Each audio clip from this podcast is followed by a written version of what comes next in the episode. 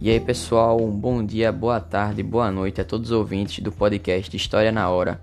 E hoje, com a presença de Carlos Gabriel, que é este que vos fala, falaremos a respeito da Primavera Árabe, que foi um movimento surgido no Oriente Médio e perpetuado pela África, que visava manifestações com grande aderência popular, com o objetivo de derru da derrubada de governos autoritários, objetivando instaurar a democracia ou seja, podemos caracterizá-lo como uma série de levantes populares entre os anos de 2010 e 2011. E primavera é no sentido poético, tá certo? Além disso, temos que entender que esse movimento valorizava também a luta contra a corrupção e melhores condições de vida, além de ter a referência histórica com relação à primavera dos povos. Mas para nos contextualizarmos, temos que entender que o mundo durante esse período passava por uma das piores crises envolvendo os Estados Unidos, que foi no ano de 2008, envolvendo bancos imobiliários e afins, tendo grande impacto mundial esse, essa crise, além de ter muitos países, de ter muitos países europeus que quebraram e demoraram para ser restituídos economicamente, e muitos até hoje estão prejudicados. Além disso, as bolsas do mundo despencaram e houveram meses de instabilidade e desemprego. Mas, e também temos que entender que, como muitos países tiveram prejuízos, o povo passou fome e, enquanto isso, temos os líderes ostentando riquezas, como podemos perceber no Egito, onde o povo também irá se revoltar e eu falarei posteriormente desses países. Porém, vamos ter que entender também que, na maioria desses países onde aconteceu essas revoluções envolvendo o povo, ou haviam democracia, democracias restritas, ou, está, ou o Estado estava em guerra civil, ou eram governos autocráticos. Além disso, temos que entender também que é, qual é a origem desse movimento? Temos que olhar para o país da Tunísia, que está presente no norte da África. Podemos caracterizá-lo como, caracterizá como um país laico e governado por 23 anos pelo mesmo general, este era acusado de desvio de verbas e enriquecimento ilícito, o que vai gerar um povo, no povo uma busca de melhorias de condições de vida. Porém, tudo vai começar com um comerciante de frutas chamado Mohamed Bouazizi, que estava desempregado e atirou, fo atirou fogo em seu próprio corpo contra a polícia local, ou seja, uma forma de protesto contra essa polícia que cobrava propinas para os feirantes trabalharem. Este acontecimento viraliza na mídia, por, por causa que também ele, ele não sobreviveu pelos seus ferimentos. Ele vai receber a visita do presidente da época para mostrar bondade, né? Entre aspas. E as suas fotos desse, desse, desse comerciante vai ser utilizada em muitos protestos, em que vão pedir a saída e julgamentos pelos crimes é, que haviam naquele país, naquele, naquele momento, e também a democracia. Esses protestos vão ficar muito violentos e vai resultar na fuga do então governante. Ou seja, então vai haver uma democracia parlamentarista, apesar da, da existência de partidos querendo uma interferência política. E esse acontecimento serviu, por exemplo, de exemplo para outros países. Porém, vamos entender que nem tudo são flores.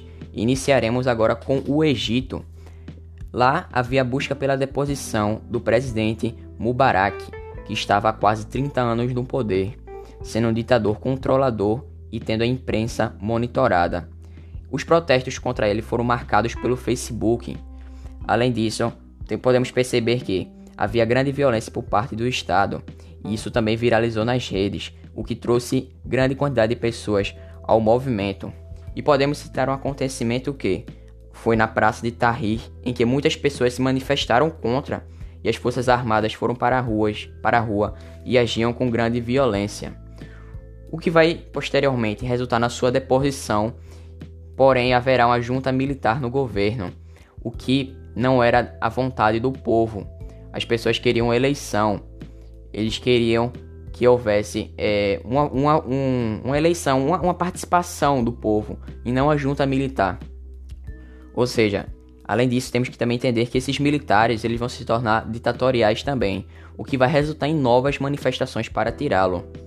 Teremos eleições gerais entre os meses de maio e junho de 2012. Porém, vão dizer que essa eleição foi roubada, não foi de maneira lícita E teremos que Mohamed Morsi vai ser o preferido, sendo este ligado a grupos muçulmanos. Porém, contudo, todavia, entretanto, os jovens não vão querer um governo teocrático. Mas temos o obstáculo que era da Assembleia Constituinte, que era dominada por muçulmanos, além de ter grupos ainda influenciados por Mubarak. E eles queriam é, a presença do Mursi por questões religiosas, ou seja, o mesmo vai se tornar um ditador democraticamente eleito.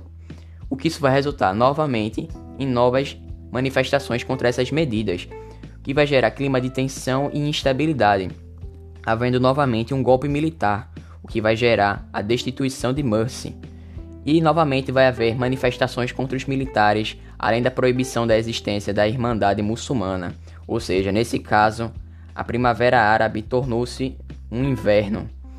Vamos agora para outro o país seguinte, a Líbia, em que temos lá o ditador Muammar al-Gaddafi, que ele estava há 42 anos no poder. Temos que também entender que ele andava com um exército de mulheres. Além disso, ele era o mais antigo da África. Então, além disso, temos que também compreender que o Conselho de Segurança da ONU vai interferir nesse caso. Vai ter também interferência da OTAN. Por quê?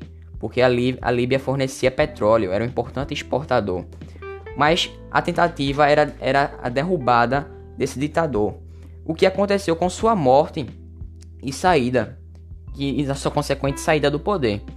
Porém, as coisas com esses acontecimentos pioraram que gerou grandes combates entre grupos rebeldes para assumir o poder. Mas, e, além disso, estamos, vamos ter que vai haver muitas tentativas de eleições democráticas que vão ser falhas, e as cidades agora estão dominadas por grupos radicais e, território, e territórios controlados também por grupos radicais. Nesse caso, também vemos que a Primavera Árabe não foi bem sucedida nesse país. Agora, olhando para a Síria, que hoje é muito falado desse país, ele é comandado por uma ditadura familiar que está em guerra até hoje. Primeiramente, estava no poder Hafez al-Assad e segundamente e posteriormente vamos ter Bashar al-Assad. esse governo vai ter relações próximas com a Rússia, além do, de ter apoio militar e econômico. E esse Bashar al-Assad, o atual ditador, ele é investigado por terrorismo de Estado e até hoje não conseguiram tirá-lo do poder. Vale também ressaltar que a ditadura síria é laica, ou seja, está nos moldes ocidentais, o que, o que gera um, uma certa discordação da, com relação à população. É um, além de ser um governo de minorias, também vale ressaltar que o Estado Islâmico é muito atuante na Síria. E é isso, pessoal. Agradeço a sua audiência. Espero que você tenha compreendido é, de maneira fácil, rápida, que o podcast tenha lhe ajudado bastante. E que você possa entender os acontecimentos da atualidade e para que você possa também é, melhorar o nosso futuro, porque tudo varia conforme a nossa compreensão, para que a gente não fique alienado conforme os fatos que acontecem no, pelo mundo afora. Eu agradeço pela sua participação, tamo junto, valeu, falou!